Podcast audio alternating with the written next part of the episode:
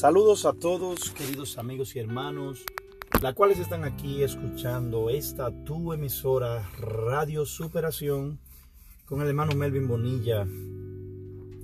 Y estamos aquí en este precioso día para darle las gracias al Señor. Y para decirte en este día que estás en transición. Cuando hablamos de que tú estás en transición, estamos hablando de que te estás pasando de un lado a otro.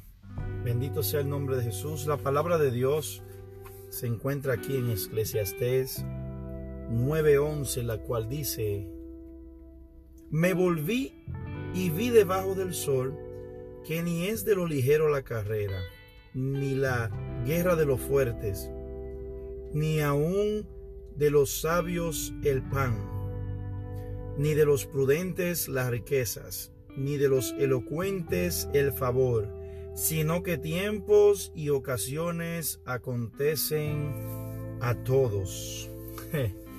Esto es uno de los versículos en las escrituras de más que más claro responde la razón por la cual unos llegan y otros no.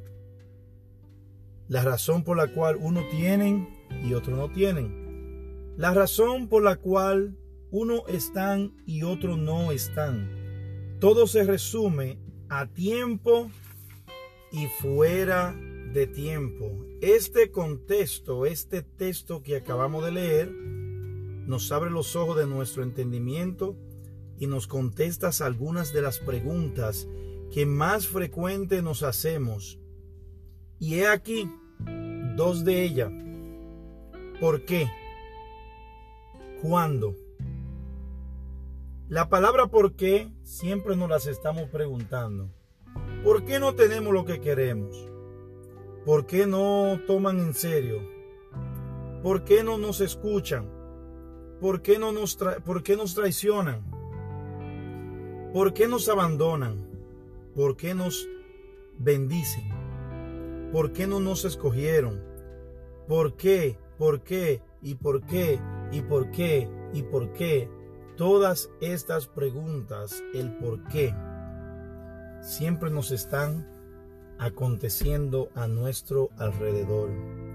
Entonces, a través de esta otra pregunta, vienen las otras preguntas con la palabra cuándo. Acuérdese que estamos hablando de dos cosas aquí que nos van a contestar preguntas que nosotros nos hacemos frecuentemente. ¿Cuándo? ¿Cuándo comenzamos? ¿Cuándo terminaremos? ¿Cuándo regresará? ¿Cuándo te marchará? ¿Cuándo, te, cuándo, te, ¿Cuándo me pagarán? ¿Cuándo hablamos? ¿Cuándo me vas a escuchar? ¿Cuándo me vas a apoyar? ¿Cuándo vamos a salir? ¿Cuándo? ¿Y cuándo? ¿Y cuándo? ¿Y cuándo? ¿Y cuándo? ¿Y cuándo? Y siempre nos mantenemos en esa perspectiva pero recordándoles a ustedes de que tiempos y ocasiones nos, nos acontecen a todos, sea usted cristiano, sea usted evangélico pentecostal, sea usted católico, sea usted adventista, sea usted dominicano, sea usted americano, mexicano, sea de donde sea, estés en el lugar en donde estés, Siempre vamos a tener tiempos y ocasiones. Quizás muchas veces te ha preguntado, ¿por qué no me ha llegado la oportunidad? ¿Por qué no me dan el chance? ¿Por qué no me dan a mí la oportunidad para yo poder hacerlo? ¿Por qué si yo lo hago mejor? ¿Cuándo llegará el día? ¿Cuándo vendré? ¿Y cuándo irán? ¿Y cuándo me llamarán? Hey, Tranquilo que tu tiempo va a llegar porque tiempos y ocasiones nos acontecen a todos. Es evidente que para estas dos preguntas y para muchas más, que existen siempre una respuesta. Nada, pero absolutamente nada ocurre por casualidad. Hay un propósito y un tiempo para todo. El propósito es para traer gloria a Dios y bienestar a tu vida. El tiempo es el espacio en la vida para manifestar el plan divino de nuestro Creador. ¿Sabía usted que dijo el rey David? Mas yo en ti confío, oh Jehová. Digo, tú eres mi Dios, en tus manos están mis tiempos. Líbrame de la mano de mis enemigos y de mis perseguidores. Salmo 31, versículo 14 y versículo 15. Sabemos nosotros que David fue uno de esos personajes en la Biblia que tuvo y participó de las mayores glorias. Y a su vez vivió tiempos llenos de escollos en su travesía por la vida. David vivió momentos de valentías en las cuales hacía retroceder a sus enemigos tiempos en que el rey David iba y atacaba y hacía y ejecutaba y así como David decía, así tenía que hacer. Pero este rey poseía una cualidad muy poco común en nuestros días y es la capacidad de reconocer sus errores. Muchos de nosotros no reconocemos nuestros errores. Muchos de nosotros fallamos, muchos de nosotros a veces fracasamos, muchos de nosotros a veces caemos y es por falta de reconocimiento. Cuando nosotros nos reconocemos y nos recapacitamos y decimos si lo hice mal, si fue mi culpa, si fallé pero me voy a levantar, nosotros podemos llegar lejos. Este hombre David tenía muchos triunfos, pero también tuvo muchas derrotas. Bendito sea el nombre de Jesús. Pero lo que me llama a mí la atención es que David disfrutó de muchos de muchos tiempos maravillosos y fue porque él supo reconocer sus errores.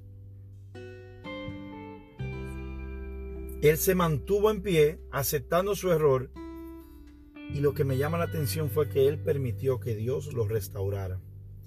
Si una verdad debemos de aprender en esta vida es que hay tiempo y hay ocasiones para todo. Hay tiempo para obedecer, hay tiempo para arrepentirnos, tiempo para trabajar y para ejecutar nuestras asignaciones. Por esto yo digo, nosotros debemos de ser prudentes, ságaces, y diligentes y no permitir que el enemigo, bendito sea el nombre de Jesús, se entre o siembre en nuestra mente o nuestro pensamiento para él hacer de la suya. No deje que él siembre, porque muchas veces el enemigo siembra cosas en nuestra mente y a veces nosotros cegamos lo que el enemigo ha sembrado en nuestra mente. No lo lograrás no lo vas a poder, no vas a poder llegar, no eres útil, etcétera, etcétera, etcétera.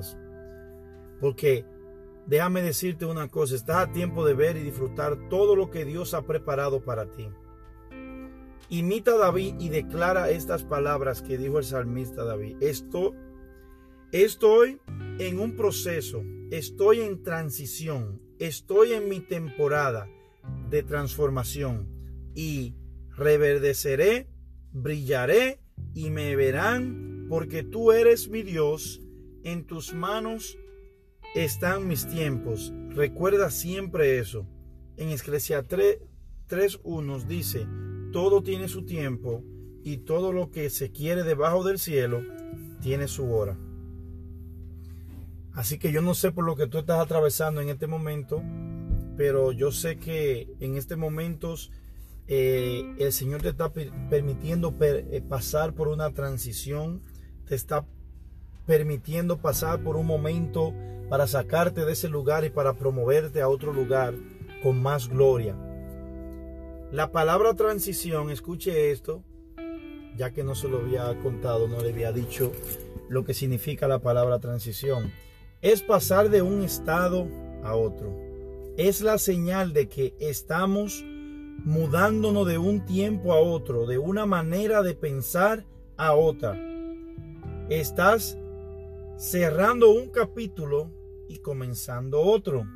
Te estás moviendo. La transición es movimiento.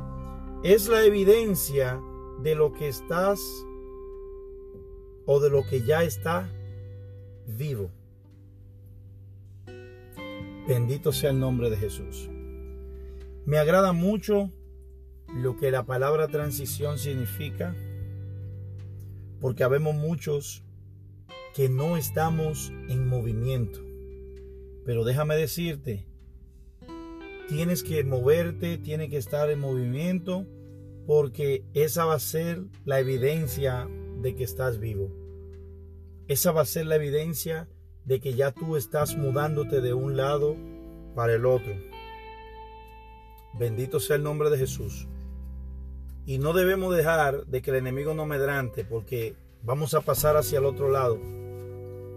Cuando Jesús le dijo a su discípulo, cruzaremos hacia el otro lado, se levantó una gran tempestad, la cual él dormía en la barca, pero el maestro ya dio la palabra y dijo que pasaríamos hacia el otro lado. Se van a levantar tormentas, se van a levantar los mares, se van a levantar el viento, se van a levantar todas las cosas que se tengan que levantar para que usted no cruce hacia el otro lado. Pero si Cristo te llamó, si Cristo dijo que lo vas a cruzar, si Cristo dijo que vas a llegar, si Cristo dijo que te vas a transicionar de un lugar a otro, es porque tú vas a llegar tu mente no debe de estar enfocada en la prueba. Tu mente no debe de estar enfocada en la tempestad. Tu mente no debe estar enfocada en lo que está pasando a tu alrededor, sino en el blanco, sino en el norte que Cristo dijo que nosotros vamos a llegar. Bendito sea el nombre de Jesús. Enfócate en lo que crees. Vive este principio. No me muevo no me mueve lo que escucho. Que no te mueva nada de lo que tú vas a escuchar. Que no te mueva lo que ves. Pero que te mueva lo que tú crees. Lo que está dentro de ti. Para el que cree, dice la Biblia, todo es posible. Una cosa son reales de la vida y otra es tu verdad. La realidad de la vida es que puede ser que te esté yendo mal, pero la verdad de tu vida es que Jesucristo dijo que vas a pasar hacia el otro lado. La realidad de la vida es que quizá tú no tengas dinero, pero la verdad de la vida es que Cristo dice que yo soy el dueño del oro y de la plata. Así que no se lleve de las realidades las realidades son las cosas que podemos ver con estos ojos carnales. Déjese llevar por las verdades que Cristo dijo. Bendito sea el nombre de Jesús. Juan 16:33 dijo el Señor, estas cosas os he hablado para que en mí tengáis paz. en el mundo tendréis aflicciones pero confía, yo he vencido al mundo. Entonces, ¿en qué me voy a enfocar? ¿En las aflicciones o en la gloriosa verdad que Cristo dijo que Él venció al mundo? Tal vez no se vea como un panorama muy lindo.